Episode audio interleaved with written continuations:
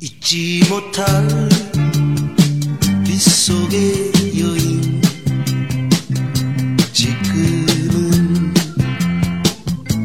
어디 있나 哎，大家好，欢迎大家收听屠龙学院，呃，我是柱子，我是老关，我是袋鼠，呃，这是我们关于杀人回忆的第三期，然后我们继续分析影片，然后紧接着这个段落啊，紧接着这个序列，我就把它称其为一个小一个非常精彩的过场。这个过场特别好，就是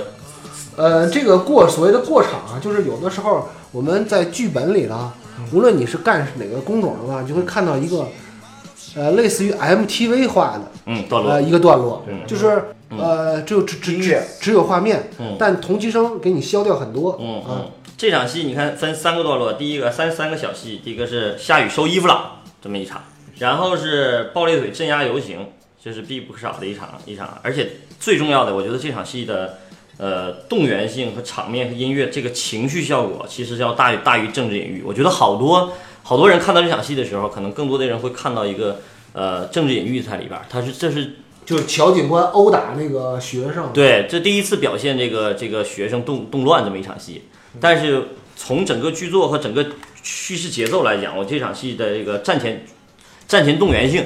嗯你这个这个这个动员感就会特别强。然后切回警察局，对还是跟之前，呃，苏警官嗯往下看的那个机位差不多，对就是街上就他宵禁主管，呃，对，宵禁，嗯然后局长说一下，准备好了吗？ 对，然后准备好开始了，了而且他他第一个动作做出来，第一个动作是主动进攻，就钓鱼执法，做了一个主动进攻这么一个一个姿态。嗯，就是这个二十四分五十七秒， 42分嗯呃四四四十二分五十七秒的，它符合我的一个理论。嗯，我我经常会说一个理论，就是说啥叫就是落在戏里边的好戏啊，就落在影片当中的好戏，就是半场戏。嗯为什么说是叫半场戏算好戏呢？就是你看这场戏应该是完整的，应该是什么样的？嗯，应该是几个人集思广益，想出来了一个方法，派一个女警去钓鱼，嗯去作为一个诱饵，嗯，引诱这个这个这个罪犯这个这个罪犯出来，但是他把前面这些省略掉了，嗯，直接出现的就是那个女警穿上红衣服，呃，走在林间的小路上，嗯，这个就非常好，非常好在哪儿呢？就是那些东西是没有必要的，观众都能看得懂，嗯，这是省略前一半的。他在这个影片里还有半场戏省略后一半的，咱们一会儿见到那种再说。嗯，然后紧接就是红衣女警。这场戏其实也挺幽默的，他用了一种很幽默的方式，把这个紧张的气氛实际上给破掉了。对，他就表现了在这个空间里边的几组人物嘛，对，岗亭里这场戏是以是四十四分十八秒嗯的时候，这个就是一个特别重要的一个伏笔的一个埋了一个小伏笔。我们看这个小女孩的出现，这两个女学生，这个是这个出现的两个女中学生在在这个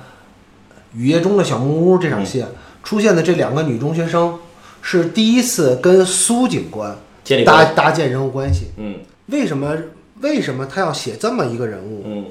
这个女孩儿完全是写给苏警官的，她这个这个女中学生的剧作任务完全是写给苏警官的对。为为什么这么说呢？苏警官作为一个外地警察，嗯来到这个华城地区侦破案件，他其实一开始，呃，情感是就是破解谜，对，没有个人情感投射，对嗯他如何跟本地人，跟本地的那个人建立情感关系，嗯他必须跟一个受害者，嗯完全建立起来一个情感关系之后，他才能全情的投入。嗯那他人物的弧线的产生就在这儿。嗯，我为什么是要强调在这里头的伏笔作用呢？就是在麦基那套理论里头，我觉得说一点特别好，就是伏笔和分晓的关系是什么关系呢？是一种层层递进的关系。就是在这场戏里头，这场戏是个小伏笔，然后到下一场戏给出一个分晓，然后紧接着下一个分晓会直接变身成伏笔。然后到在第三次的时候，那个分晓再出现，所以说这是一个情感或者是个结构积淀的过程。等到结等到真正爆发的时候，你会发现这个结构积淀是产生特别有效的效能。就是在这个影片当中啊，呃，乔呃那个苏苏警官，汉城来的苏警官，一共和小女孩儿遇见了四次。如果说和小女孩儿遇见的话，是遇见了四次，但是其实第四次的时候，他已经死了。小女孩儿已经是一个尸体了。嗯嗯嗯。好，这个在在这个愉悦小木屋当中，这是第一次第一小次木屋对后边咱们一会儿看到了会继续说啊。而且这场戏它不光是一个搭建关系，而且还是一个就厕所那个信息的冒出嘛。嗯啊，他还是说的那个，就每对场每就场就戏就就说嘛每场戏承担的作用，对，一场戏还是有两个个作用。用，对两个作用。然后紧接着下面一场戏就是刚才收衣服的那个妇女准备去接老公下班回家，这段这个段落是整个片子第一次把视角做了一个大的转化，就是开始从受害者视角来讲这个故事了。其实受害就是这个这这段戏，咱可以停一下讲讲一关于关于叙事视角的问题。啊，这场戏是从四分呃四十六分十一秒开始，嗯，就是写，呃，一个穿红衣服的妇女，嗯，呃，在雨夜要接老公下班，要接老老公下班回家，嗯第四个受害者，对，他是第四名受害者。这个序列，这个序列，他的视角突然之间转转了，就是咱们说。呃，柱子，你记得咱俩曾经聊过关于这个呃写罪案戏的一个一个写写法，嗯啊，罪案戏的写法其实无非咱是从从视角上来讲，无非有几几种视角啊。第一种，呃，最最常见的就是侦破侦破视角、警察视角，啊，这是类型片的一个一个一个一个手法。那么第二个就是呃呃受害者视角，这是一种视角，还有一种就是旁观者，嗯，就是家属的视角，然后还有一个凶手的视角，都可以哈。这里头这个戏里头其实转换了好几好几个视角，在这里是第一次转到从侦破者视角，从或者从警察视角转到受害者视角，然后到高潮的故事的时候，我们会发现也开始进入凶手视角了。就这个其，实这几个视角啊它是有一个怎么说呢，就是心理作用的，嗯嗯，就是侦破视角，观众的，比如说啊，尤其像那些本格派推理的，嗯，它大部分都是侦破者视角，嗯嗯，大家的兴更多的兴趣点所在是解谜，嗯，这个神探如何解谜？是这种智力游戏，嗯，对，还有呢，像像老关说的受害者视角，受害者视角大多数的作用啊，嗯就心理作用，我说的是，是给观众心理压力，嗯嗯产生悬疑感、嗯恐怖感，嗯然后让观众能够彻底的看到那个惨状，嗯当时的惨状。如果是像家属视角，或者说经常咱们会碰到的，像律师啊，嗯，像什么记者呀、对那种视角，啊，或者家属啊这种视角，社会问题，社会问题剧一般都是这种对视角，。这个都是一般用来表现社会问题的。嗯嗯，然后这个受害者视角最常用的手法就是恐怖片，恐拍恐怖片的时候有大量的受害者视角和和那个犯罪分子就是罪犯视角，嗯，主观视角，对主观视角、罪犯视角，嗯这个视角的转化是突然第一次出现，强调了这个这个恐惧性。因为因为在这个在这之前，就在这场戏之前，从来没有表现过犯犯罪者，嗯嗯，他是犯罪者的形象，虽然是模糊的一个形象，对是第一次真第一次真出切现切的出现。在后景出现，这个后景其实挺恐怖的，我觉得。这一场戏其实拍的还是比较，虽然是一个常规拍摄，嗯但它的剪辑跟呃镜头的运用、快切，然后能表现出来整场戏的恐怖气氛。对，很商业。这个这个段落其实是很显就是呃基础基本功的，基本功本功的，就是基本嗯其实他的拍法就很套，就在这场很套路戏嗯很套路，嗯，就没没有什么特别新奇的地方，嗯。但是反正就很这扎块实儿，这块儿我是觉得挺吓人的，就是突然一个他拿拿这个在雨夜里头，这个这个女性拿着这手个电手电往稻田里看，然后后景一个人站起来， 其实他出门之前已经已经有点意思了，就是把自己的红红外套就脱是掉。这个是嗯啊推推翻了那个呃推论的在雨夜专杀穿红衣服的女人的，嗯嗯，而且他特意强调了这个女人的恐惧，也可能是凶手的那个升级，他原来只只杀红衣服的，现在就不杀红衣服了嗯嗯嗯，因为原来虐尸，现在桃子，嗯对吧？都是升级。他用了特别多的视听手段来展现这场戏，嗯，而且特别多的给了这个受害者的脸表演，就给他给他给他让他演这段戏，给他戏。嗯，给他戏，正常正常，他这个戏基本上旁支人物不太给他不让他演，嗯其实就这种啊，就是他会，你你你想啊，这场戏如果落在落在纸面上，嗯呃，也就一两行字，嗯嗯他会延长观众的心理时间。为啥呢？他第一他得一点点的折磨观众，其实就是折折磨你嗯们。但这这种戏，我觉得基本上受过就是基础视听训基练对导演都能拍得出来嗯这样的戏。啊，但是但是这个效果不一样，因为他这场戏里边用了一个用了一次节奏的变化，嗯，对，嘟就嘟嘟嘟古古嘟嘟典嘟古典嘟起嘟来嘟的嘟时候嘛，对，因为他一开始是非常缓慢的，就就像老关说的是，他他一直呃非常强调演员的表演，嗯就是这受害者的表演，嗯恐然惧后突然一一打点儿，嗯嗯这个节奏陡然变化，他就会把这个节奏整个破掉，因为嗯他必须把前面降得很慢，就就我说的拉长这个诗那个那个延宕延宕，嗯就是他他他他他他他会折磨你很长时间，突然就变节奏。嗯嗯，这个其实还不算严 当，是吧？就他是还他他直接他只给的，他这一期只给。好，这然后两个同电话的同衔接对，嗯同一个夜晚，嗯，然后钓钓鱼执法失败，然后发现了死尸，在四十八分二十七秒的时候，这场戏就结束了。对，嗯，很快。然后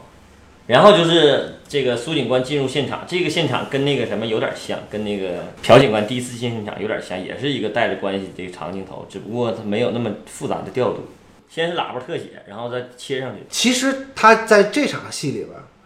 苏警官已经代替了朴警官原来的现场作作用作用嗯，对，他已经成为主导了，相当于，对，他还不忘了那个挤兑那个。嗯， 这才是真的脚印儿。这个时候，从剧作上来讲，嗯，呃，苏警官代替了朴警官，嗯其实是另呃是不不是字面意义上的代替，也是剧作意义上的一次重复。对，为什么呢？因为呃，因为大家看完这影片就知道了，其实这次苏警官找到的也不是真正的犯罪者，嗯嗯，对吧？他也经历了一次失败。对，就下一场车那场戏，四十四十九分三十三秒的时这候，这个车里头这这个这个调度就特别有意思，他们两个是是局长和苏警官在后座，然后他们两个说的有来道去儿，然后紧接着朴警官回过头来，就是宋康昊这个角色回过头来也开始参与推理，就是这个人物开始逐渐逐渐开始转化，就是他嘴上不太认可自己输了，但是他还是逐渐的从行为上也开始往推理派那个那个方向走了，虽然是跑偏了，对跑偏了，青龙本龙。 对。这段就是那个朴警官分析为什么在犯罪现场从来没有发现过这个对犯犯罪者的毛发，是对因为这个犯罪者本身就是个青龙。对，嗯它是人物轨迹开始转向的一个标志点，这场戏。嗯，然后这个紧接着是在在那个警察局警察局分析案情，在五十分二十九秒的时候，啊啊，又回到了警局里边。这是一个搞笑而认真的四人正反打，就是感性派开始逐渐软化和松动。就是进入推理模式，对开虽始虽虽然是不靠谱的推对理，，这个两边是先是警警察局长和呃苏警苏警官在一个画面在一里，个画面里，然后对切到朴警官和乔警官在一个画面当中对，，这就是一个是他是双这叫什么双人正反打，对四人正反打。四四人正反打，非常搞笑，而且非常认真的，就是在在分析这个案情。然后这个场面调度就是特别精彩，紧接着下一个场面调度就是他就等于是在场内又换了一场，就是刚才你说那个场景，就是你在这儿看不出来日景哈，下回这是第一次带窗户的戏在，窗户的嗯呃，在五十一分十四秒的时候，嗯，这是这个片子里难得几次在内景里边带窗户的，嗯，但是它其实作为主光源还是嗯头顶上的那灯个光那个管灯，然后是一个先是一个小拳的关系，差不多吧，然后一点点推进，就就是靠这个女警官的调度一点点推上去的，还是五十一分十四秒，先是个小拳，然后是女警官进入画面，从从端画端着右端着咖啊啡，端着咖啡进入画面。它这个片子里边的入画特别多，对，画外空间，这个女警官是主导，所以说，呃，这场戏是女警官的这个意见分化了这两两两伙人，这四个人。这两他个人这场戏用了一个什么呢？就是说用了一个以前最不起眼儿的角色，嗯，而且在这场戏里边儿，大家都以每次他的调度都是次要角色调度进画面。对对对，但其实，在这场戏的核心是那个女警官，就是女警官提出她的电台理论，对这一组镜头，人物在那个镜头里通过人物的走位，女警官出画、入画，然后再包括到后来朴嗯警官入画嗯朴警朴警官也出画，坐他人带轱辘的那个椅子，嗯，足足有一分十八秒。对，这场景头特别精彩。其实这个还这一每每一场戏啊，嗯只要你的信息量够，嗯，不用那么乱七八糟的，对，不用那么切。乱切。嗯，这个戏其实镜头量不大，而且我还发现啊，就是说现在你说说说到这场戏的时候，嗯咱们会经常看见某些国产片嘛，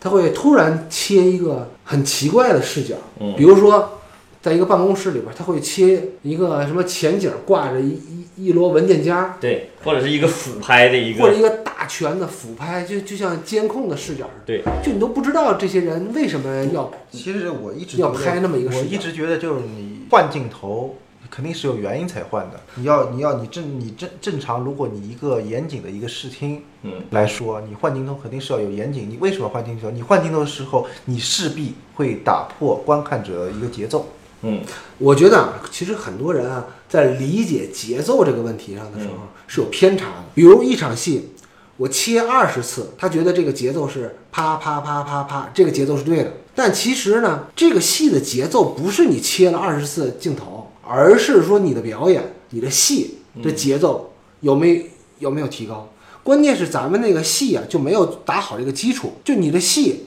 根本就不推不他妈推进，没他妈信息量，你当然你得切二十次了。还有一个就是强调一下，咱们可以跟听众朋友强调一下，就是长镜头的难度在哪儿啊？长镜头除了调度起来难度会很大，再有一个其实给剪辑留下的空间是特别非常小的，就是不太好处理后期问题。就是长镜头必须得精准设计，包括时长。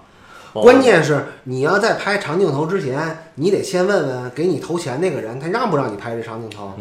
老说这嗯别瞎鸡巴拍长镜头， 拍完了之后后边没有剪的，那会很容易在剪辑台上被骂死。对，一旦你要是错了，因为一旦你要是拍的不好，拍的不准 确了，我操，你想想想后期弥补、想改变是很难很难的。但是一般的操作的话，如果预算稍有富裕，不是说太富裕啊，你基本上你再多备几个镜头，我是觉得你你好莱坞的戏，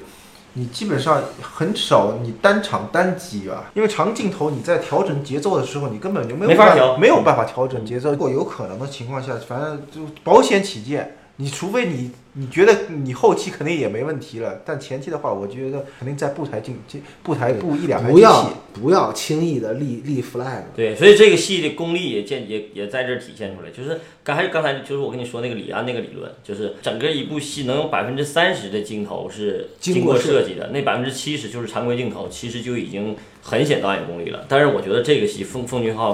能达到百分之八十都是精精准设计的，这个我觉得太厉害了，确实。咱们现在的工作方式是啥呢？把所有的工作都他妈拿到现场去干了。嗯嗯嗯，你对能理解我的意思吗？其实这应该是案头工作。嗯你拿着你的分镜脚本是经过跟各个部门确认过的，嗯，那就可以。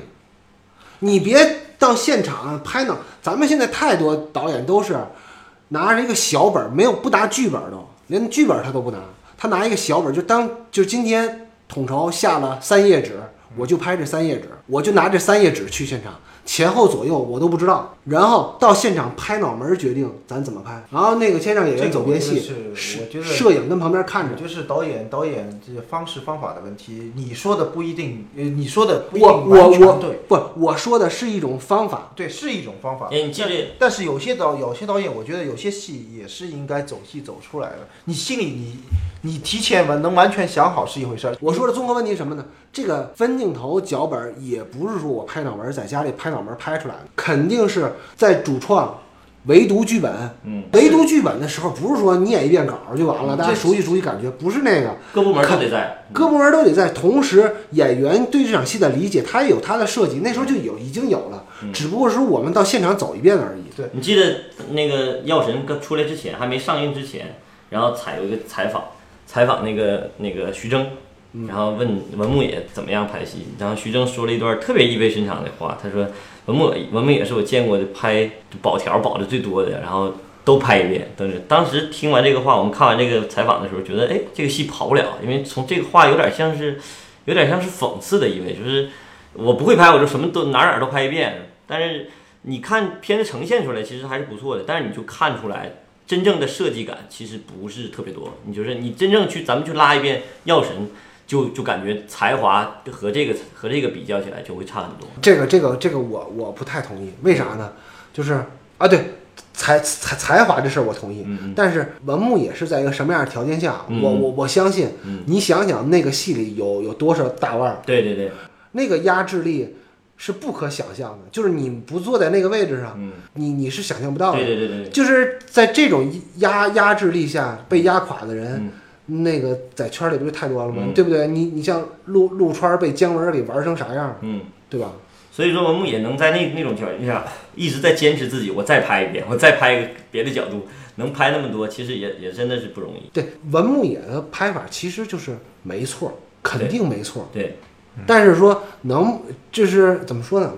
他会让一个成熟的监制或者是就是大腕儿会觉得你有点没耐没没，就他可能会没没耐心玩儿，觉得你是没想明白，你知道吗？但是他哎，这你要是从另外一个角度说，那样会不会也把演员给拍皮了？会啊，太会了！而且你要碰到，因为他那片子毕竟还是徐峥主主主主导导的主导的片子，嗯徐峥可能会配合他，对但有些你碰到，我不给你演了，我这我演的没问题，你为什么再来一遍？嗯，对，就是一场戏，你你换了十个机位，你觉得有必要吗？没必要。但你其实分镜的时候，我原来一直觉得，就你前面分镜定完了，就基本上就不用改了。但是后来你在走戏的时候，就之前演员有没有给你给能围读剧本已经不错了，对吧？但演员在现场走的时候，他的感觉可能又是会不一样的，所以这个时候现场的调度、现场的就随机应变，哎，我拍戏的时候，我跟你讲过吧，我原来拍拍电视剧的时候，跟王伯昭合作过一次，就是演小白龙那个演员，嗯他不是跟李安第李安第一个戏的男主角嘛，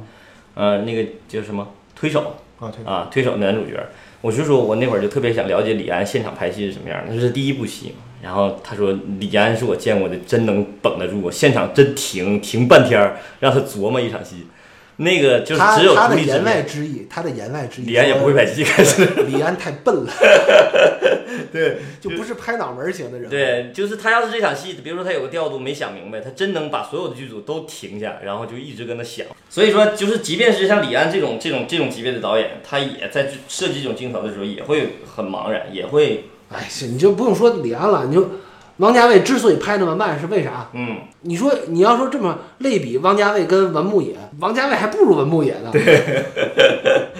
咱就不知道这个奉俊昊拍这个戏的时候得做了多长时间但是的哎，镜头你设仔计。细想想啊，就是他拍戏的这个节奏，嗯，两三年拍一部，他其实是有大量的准备时间。对对对对，就这个其实就是挺严肃的导演才对会这么干。准备工作可以推翻，但是必须要好好做。对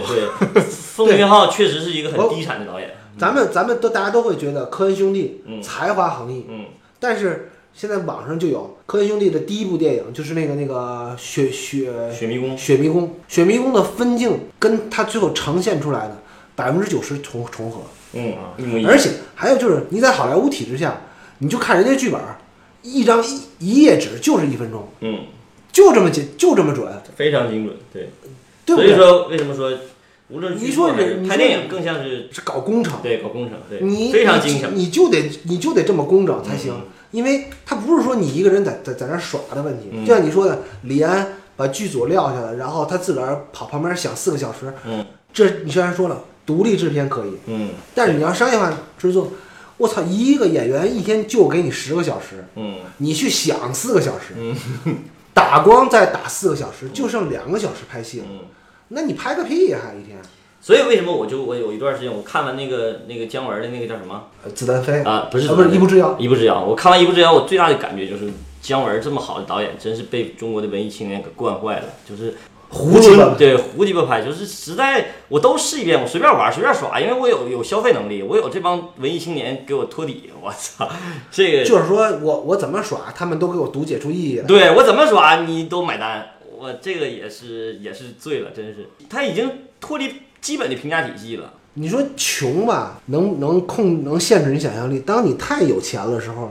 对，我觉得这一点就是有的时候作为一个新导演或者是老导演一样，都得戴着镣铐跳舞，这个是好事儿，不是什么坏事儿。对，嗯就像那个袋鼠特别想特别想聊的那个《一次别离》，你说在伊朗那种条件下，你比咱咱就姑且那钱的问题先不说嗯啊，你就说那个那个那个体制审查这个体制问题，嗯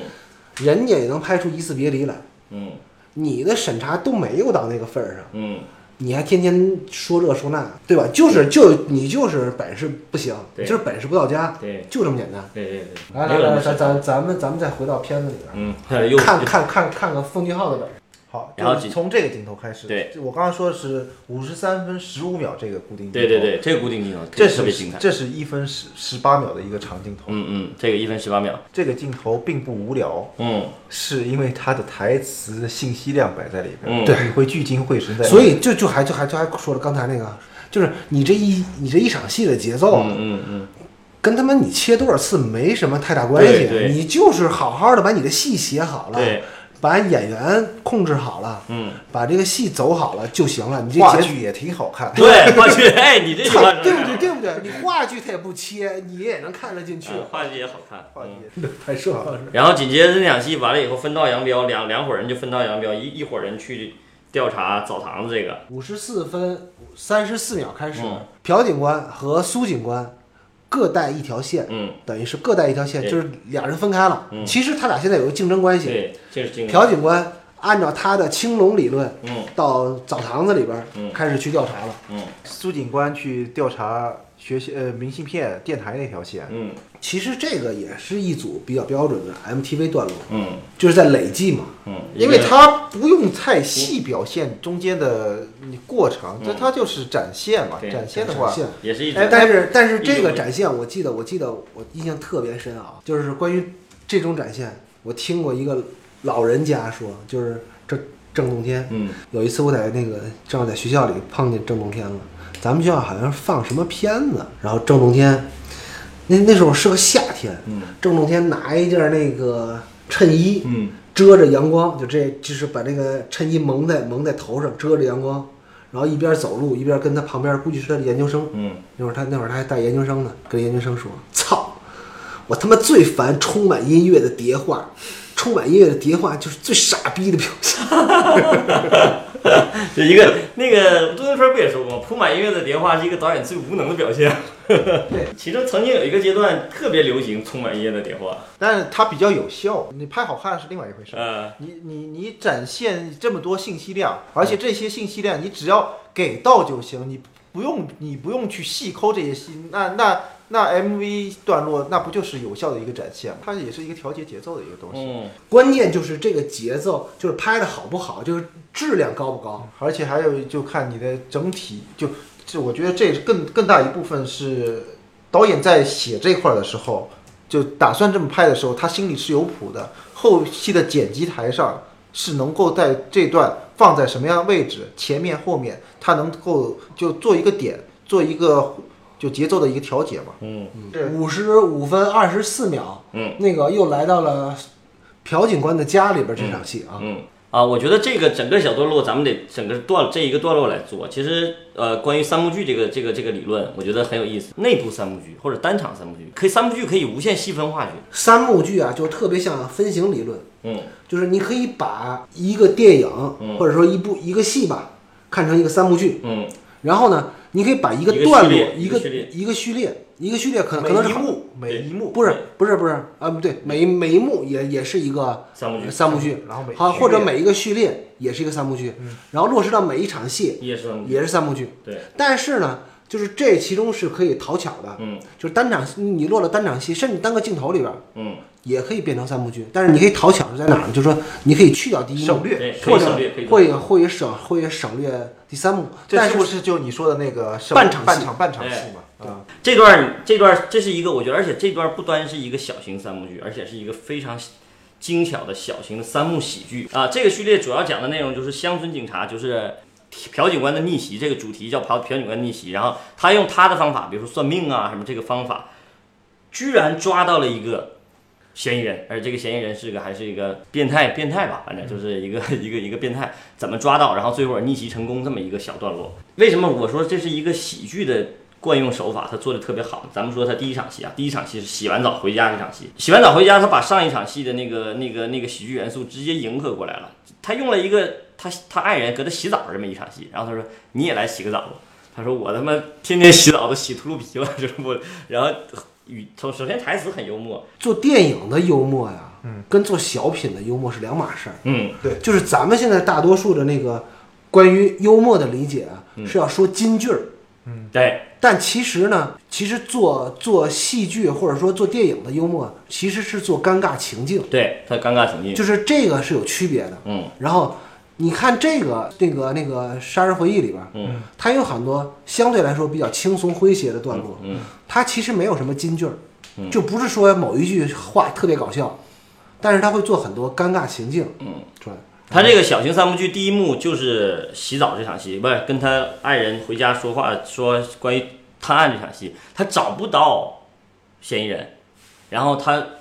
我们第一第一幕的任务就是建制嘛，他建制是什么？就这个他的爱人跟他提出了一个新理论，说你可以去算命算命啊，找巫婆其实第 一第一第一幕就就求助巫婆对求助巫魔，然后第一幕非常非常迅速，在这一场戏就解决了。然后紧接着就是算命，是一个巫婆一个大脑袋，然后切到第二场戏，就是荒诞，我觉得就是荒诞，就是喜剧常用的手法哈，嗯荒诞。他用一个非常荒诞的方式，强行而高效的进入了第二幕，就开始进入对抗阶段，他开始寻找，去开始查，那个算算命这场戏里边，对他最后就说：“你他妈别别把那张符卖给我。对对对，这也是哎他一马这一他马个上下一是场他就用上了。这也是个喜剧惯用的手法，就是反差，就是我说什么，偏偏不做什么，这也是喜剧很常用的手法。他这个里这个小型三部剧里头，把喜剧各种元素全用上，然后紧接着就是偶然，下一场戏嗯就紧接着就是朴警官带着他那个鬼画符，跟对乔警官俩人到了这个呃案发地案发现场案案发现场，嗯来试图用巫术嗯看到那个犯罪人的脸。嗯，然后就就咱们就可以聊聊这个关于这个这个这个偶然。其实咱们就是，比如说写情节剧的时候，最不应该常用的手段就是什么？就是就是偶然。但恰恰在喜剧理论里头，偶然是有效的。这个这个就就是咱们咱们经常看，比如周星驰，或者咱就说最最经典的喜剧，就是卓别林。卓别林最很多常用的手法就是偶然，就是呃，这个恰恰是在喜剧里头是是是可行的，而且它的它的它的效果是超乎寻常的有效。其实这个你要说到这儿，嗯你记得咱俩原来聊过，就是关于唐人街唐人街探案，尤其二里边，他用了很多这个东西。嗯就是说我推理有一个必然的结果，嗯但是我要想达到那个结果呢，必须要通过一个特别荒诞的方式走过去，嗯，特别偶然。嗯是偶然的方式。嗯，但我其实是我推理出来了，对，但是我要走到那儿呢，破掉。嗯它必须，它其实的喜剧就是在哪儿呢？是在我把一个情节剧。给用喜剧用喜剧去打破它的严肃性，对，对吧你记得那场戏就是他解决不了那个那个那追逐的问题，别人追不了他，然后王宝强进来一个那个一群老爷们儿，一群那个飞车党，嗯，然后那么一场戏就把这个问题给破掉了，给解决掉了。其实他的解决方式特别喜剧荒诞，特别荒诞，特别荒诞。如果他要是靠自己的智慧解决了，这就不是喜剧了。对恰恰在喜剧这种方式才用的对特别好。然后紧接着下一场戏就是一场特别有戏剧舞台感的一场调度，然后追逐就是是那个谁苏警官出对现，苏警官出现，就是我也是们偶然，也是偶然。啊，对，也是偶然，他也是偶然出现。然后为什么我说这是一个戏剧性的情境，用戏剧性的戏剧性的调度展现的？就是呃，戏剧最常见的就是一个舞台，你方唱罢我登场。啊其实这段儿哎咱们传传传统戏剧里边就叫三岔口，对对对对对对吧？对，三岔口，就这么一个舞台，然后大家谁都上去台上台前表演一下，而且这个这个舞台有纵深关系，有前景，有前景关系。这所以啊，你大家千万别瞧不起传统戏剧戏，传统中国戏剧啊，嗯，中国戏曲非常牛逼，就是你所有的国外的，甭管是麦基、罗伯特麦基的，嗯还是那个那个那个叫什么来着？那个那个希特菲尔德希还还还还是希特菲尔德的，嗯还是古希腊的悲剧，你都能其实用中国的传统曲艺能给它套进去。嗯嗯，对，其实这些这这些东西，咱们的老祖宗也研究了，嗯，不同的解读而已。啊，只不过角呢度不一样，只不过没人家那么洋气。嗯，还有一个就是，你记得那个金庸，我看过金庸的一篇采访，就是写写那个写小说的时候，《射雕英雄传》的时候，嗯，有一段时间特别啊、特别迷恋，就是在研究莎士比亚，研究戏剧。嗯，然后他有一段时间，他就说，我也想试着写一段纯戏剧方式，正好赶上他写牛家村那段。嗯，这你可能对对金庸不是熟，就我不是不熟，我没看过这个。就是黄蓉和和那个和那个那个郭靖在在那个牛家村里练功，然后这个人来了，那个人来了，这个人走了，那个人走了，把整个那段写很长，一个纯的一个按照戏剧的模式写了那么一段，也很精彩，也挺有意思的。他这段也是，然后这时候那个乔警官和朴警官在一个看在在一个小小坟包子后边儿，对，然后看看见那个那个苏警官来了，嗯非常帅气的点了一支烟，苏警官是这个片子颜值担当嘛？嗯，然后新人物又登场，他又躲起来了，就是这个犯罪嫌疑人，这个红裤衩变态。特别帅的抽完烟，然后特别狼狈的在那儿躲起来。然后这个他就充分这的，这个这个挺韩国的，对关键是他充分利用了这个这个这个纵深的这个这个关系，前景、前脚、中脚和和后脚嗯都给用上了。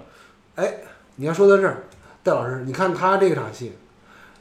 这这这这是一场夜戏啊，首嗯先说，嗯嗯，他夜戏如果是把夜戏拍成这样的话，而且后边儿的也没有那么虚前景儿也没有那么虚啊，他得把光圈儿开的特别的小，嗯，这个这场戏是光打挺大的，光打挺多的，嗯他这个可能是就是真的真是需要这样，所以才把夜戏拍这么亮。你你对合不是合理不是合理合理的情况下，你想作案现场怎么可能这么亮啊？对，不可能这不么是亮。不是，我我就说啊，他这光圈儿啊，对，就是舞台得得得有光区嘛。他是自己需要什么才做成什么。对对对对对， 你像这种关键亮亮的地方，你看后面的灯光都比那个红裤衩拿的那个手电的光都亮了，他打、打个手电干啥？这真是需要。然后紧接着咱往前推一推吧，往前快进一下，哎快进一下。然后紧接着就是一场幕高潮的戏，就是追逐、逃跑与追逐，就是它特别特别精巧的一个小型三幕剧，就是到了第二幕必然得有一个高潮，这个高潮而且用了一段特别有意思的，就是猫捉老鼠式他的追逐。啊这个这个幕高潮是说呢，在这个序列里边的第二幕对幕高潮，对小小型三幕剧的一个小幕高潮，然后一一场一场特别搞笑的一个小追逐，呃，跨栏动作都很一致，就是它整个这个段落就完全处理成喜剧了。啊，进了村子了。对，那进了村子，这儿可以提一下啊，一个小时零三分四十三秒到一个小时零四分零九秒的时候，是徐警官在追击这个红裤衩男，就手淫男的时候，经过了女孩家。其实这是他跟女孩第二次见面，啊，对，这是第二次见这面，这这这又是一次铺一个垫小但。铺是垫但是没有强调，我觉得这就是凑 数。说实话啊，我觉得这个得他也是破一下你那个你让我冷破一静下节奏的，你让我冷静的，不是说玩命夸奉俊嗯昊，这就是他妈的凑 数。这个凑数很重要，为什么呢？其实它不是凑给时长的，它是凑给观众的心理积淀的。嗯，这场其实你要在影片分析的时候，我才会注意到这个东西。这这这场戏拿掉行不行？也也丝可以毫丝毫也可不以影，响也可丝毫不影以响，。但是你得凑三次，就是你你就发现嘛，你就必肯须定要三次是吧对对对，三次非常重要。邮差只敲三次门嘛， 啊对对对对。然后这个对这个村子里头追逐完了以后，紧接着就进入一个高速的或者是一个很仪式感的第三幕，就场景一个巨大变化，一个开始是一个村落野外，然后紧接着是村落，然后紧接着是一个工厂，不是不是采石场，啊，菜采市石场采菜石市场场，采石场这这这这个这个场景的选择本身就很舞台化。对， 采市场，对，一下跳脱了啊哈。嗯，一下就跳出来了。哎，对，咱还说呢，说这个戏没用多少人，其实这场戏用挺多人的。嗯，这场戏场面挺大，最花钱的一场戏，嗯，其实，在国外，可可能确实在国外这个群群群群演是是一大笔。你看，他也不直接展现，他也是带关系进去，而且他你看他也是中焦段进，，对，带着关系中焦段走，就显得很人很多，实际我估计也就五十个人不嘛，不不不止不止，你这起码有两百人，那胡说，我觉得至少得有九十七个人你想韩国一共才五千多万人， 啊，是吗？对啊，朝鲜两千五百万人嘛，一半嘛，嗯就相当于一个零美三年的时候估计还没那么多，然后这个结局特别有意思，一次就是采石场里边。对他终于用了一次，就是幕高潮，然后第三幕高潮的时候，他是一个给了一个什么，给了一个眼神特写，给了一个给了朴一个警官朴警的官的眼神死亡凝视的特写，然后发现了这么一个红裤衩，红裤衩，他的那个眼神在这个片子里显示了一下，，对威力但对是这就讽刺的就并没有什么用啊嘛，就就是在背后就为是就是然后人然后并另外卵然并卵的一个作用。这也是为后来他在审讯室，我真的看不出来他是不是审讯室，啊，是那个那个洞隧道山涵洞前隧洞涵涵那个隧道涵洞寒洞前，是对吗？涵洞前嗯说了一句话，我看不出来，做铺垫的，对，一扭头，哇，太一帅了！一扭头，乔警官一个飞踹哈，呃，乡村警察的逆袭，这一下就就就成了。关键他那个落服啊，哎嗯落对落落服特别落好喝落水落落在宋康昊非常骄傲的喝水上，嗯，不是骄傲是傲娇。这场戏他得拍三天对夜里边，三分钟。连连下三个大夜。然后这这个小型三幕剧结束了，然后如果要是把它把它看整个第二幕的一个一个一个小序列的话，这个序列就是第二局，就刚才第一局第一局谁胜了？第一局不是那谁败了吗？第一一局局是第一警察局败了，嗯是苏警官胜了，因为他找到了尸体。对。然后这一局就是这个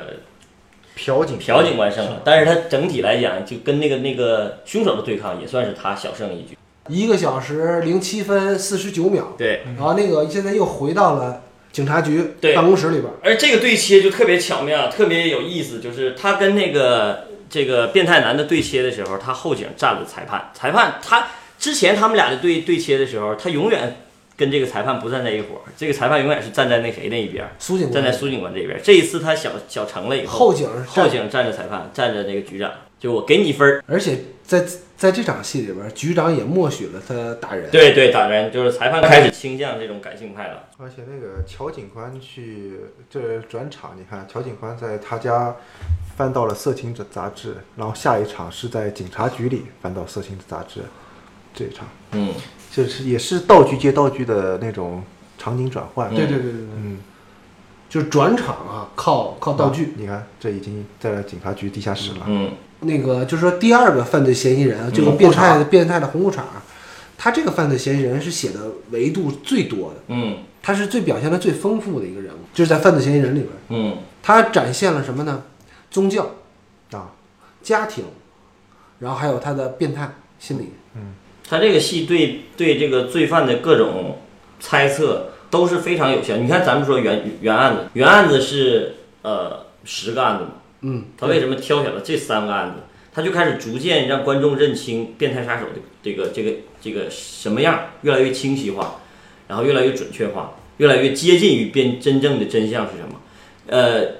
只用了三个嫌疑人，对吧？对开始的时候，第一判断对可能，就是这一个这个这个，咱们可以在最后啊，嗯就是这总总结一下就总总结一下，就是说他设计的这三个犯罪嫌疑人呃其实是有层次的，而且就是我我在在我感觉，它是一个升维的过程，对对对对对，就是从一个非常平面的嗯那个白光浩，嗯到一个稍微立体一点儿的嗯这个红裤衩，嗯，一直到最后，不像罪犯的一个罪犯。对，就是四维的。对对，其实那个罪犯是四维的，为啥啥是四维的？你你理解不了的，嗯。模糊的，就是就是有点开场那我说那个小孩子和那个动物那个理论和嗯那个小昆虫那个理论，啊，其实现在就是剧情的走向，这这个段落我就我倒觉得没什么可说的，就是这段儿呃一个小时零九分零五十秒吧，然后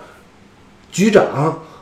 从街道上嗯走进警察局，但这个时候在在警局的门口有一群教友嗯在替这个男人请愿。嗯其实这个要说一个什么问题啊？就是说，大多数的连环杀手在邻在邻居，甚至朋友，甚至家人看来，嗯跟正常人无异。对，至少是无害的，特别无害的感觉。对，而且为为为为啥这么说呢？你记得美国有连环杀手叫那个小丑，小丑嗯嗯连环杀手，对，那个人他就是在邻里之还间，帮他助人，人对特别对好对，啊，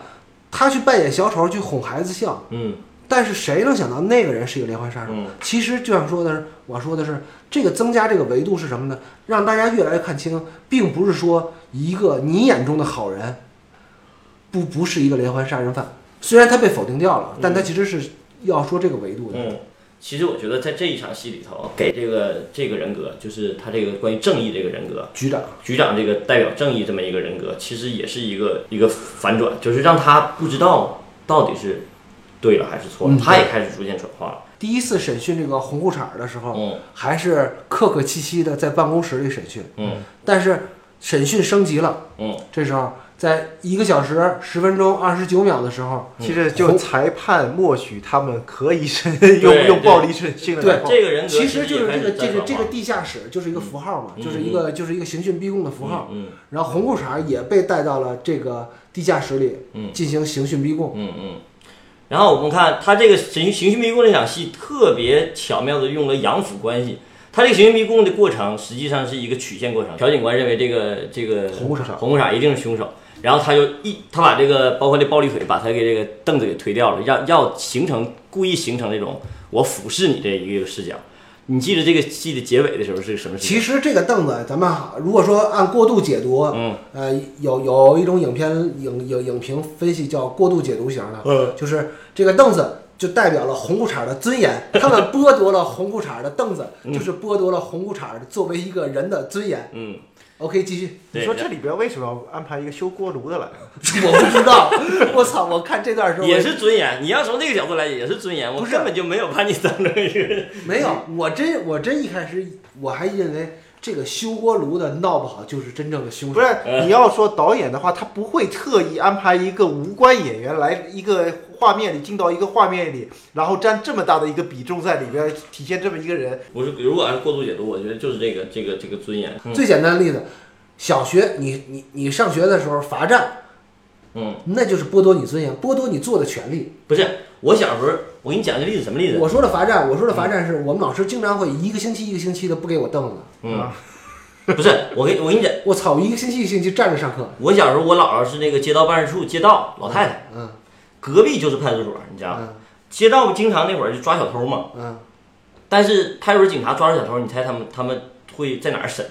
他会在那个老太太那个，就是就我我我都去过，我天天在那玩儿，你知道吗？就是罪犯，就是那个小偷，绑在那个暖气管子上，啊，是绑绑到那个那个叫什么那个街道办事处的暖暖气管上，时人来常会人来人人往，来人往就看着你就给你这种这种压心力，理压力。就让你觉得你就是没有尊严。你看，哎，他不光这个啊，在这场戏里边儿，他还特意让这个红裤衩又穿回了红裤衩， 对不对？对，嗯因为他完全没有必要让他穿这红裤衩了，但他特意的给他脱了，只剩一个白背心儿，一个红裤衩。嗯，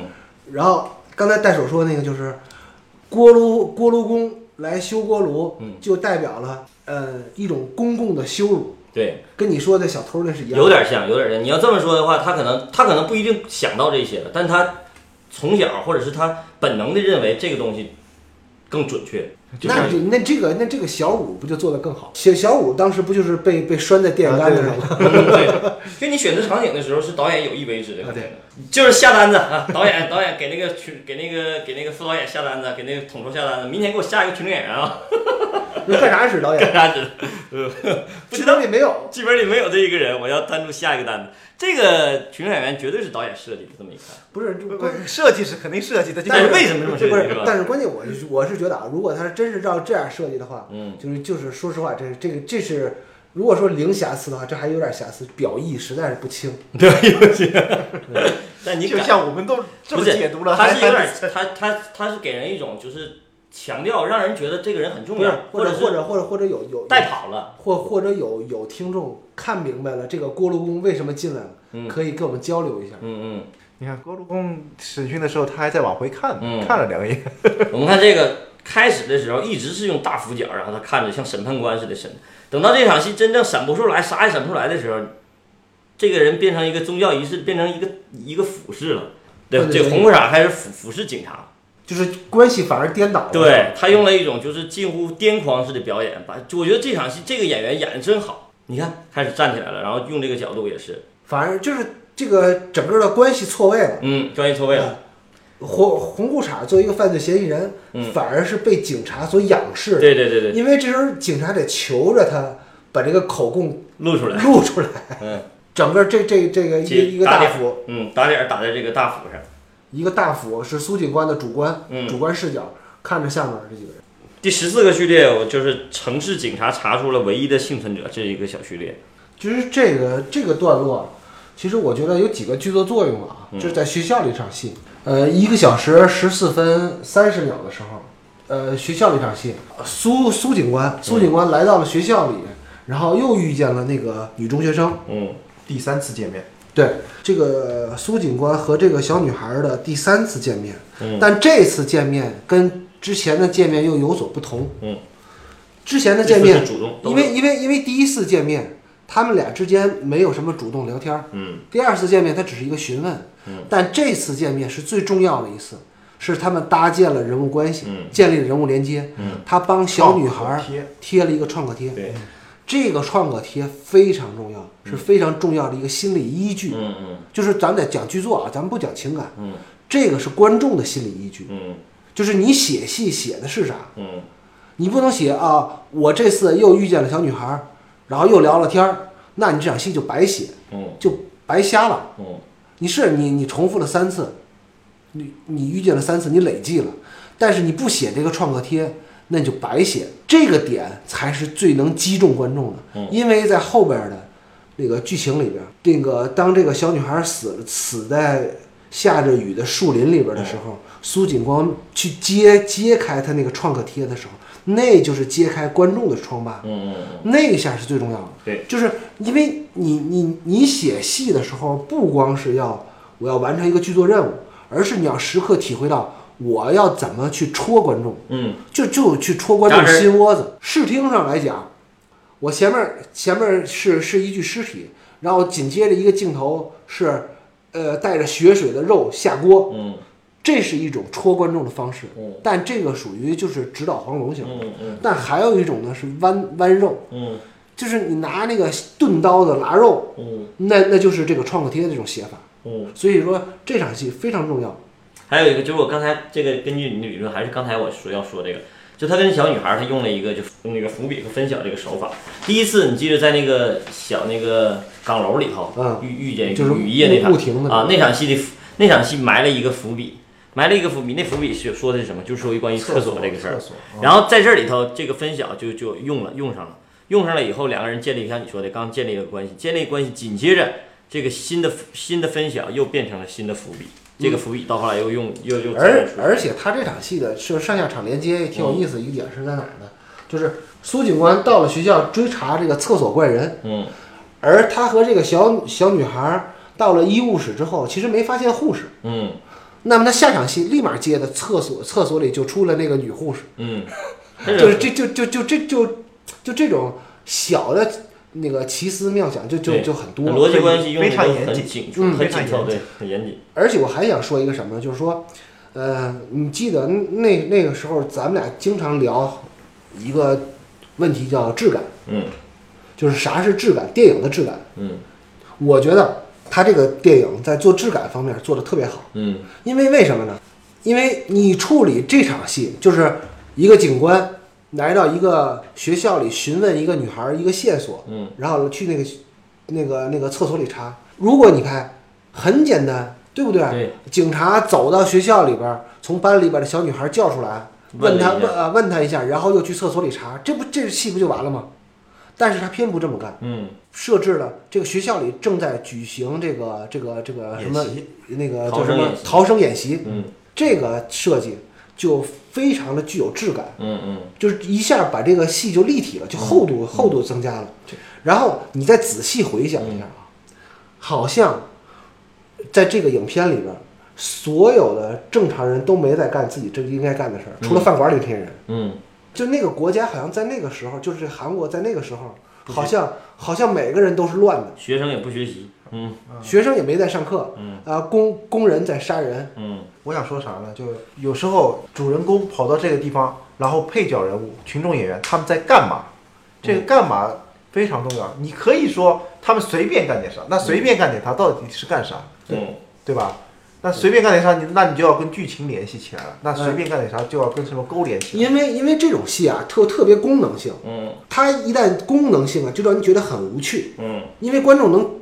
猜到结果，嗯对不对啊？我去学校里问小女孩，那我必然要知道这个厕所怪人具具体是怎么回事。嗯，那这个功能性就太过明显的时候，有一种处理方式就是你给它的在别的维度上增加厚度，嗯你让你就感觉这场戏呢，哎，虽然剧作功能性非常明显，你改不了这场戏，这场戏太就是就是必必须有的一场戏嗯，你改不了，你也拿不掉，那那你就去别的维度上变得不那么无趣。所以你看，奉俊昊在这种戏里边儿都花了好多好多精力在拍这种戏。对你看似就啊过过场戏，对过场戏，你花过场戏反而是大场面，对啊，你像那个采石场，嗯对吧？嗯，还有这场戏嗯，你可以在别的地方追到他打他，你也可以在呃一就人人群中间或者嗯藏在哪儿抓到他，你也可以小女孩在上课，小女孩对放学回家背着书包，然后偶遇都可以。但是他为什么不这么拍？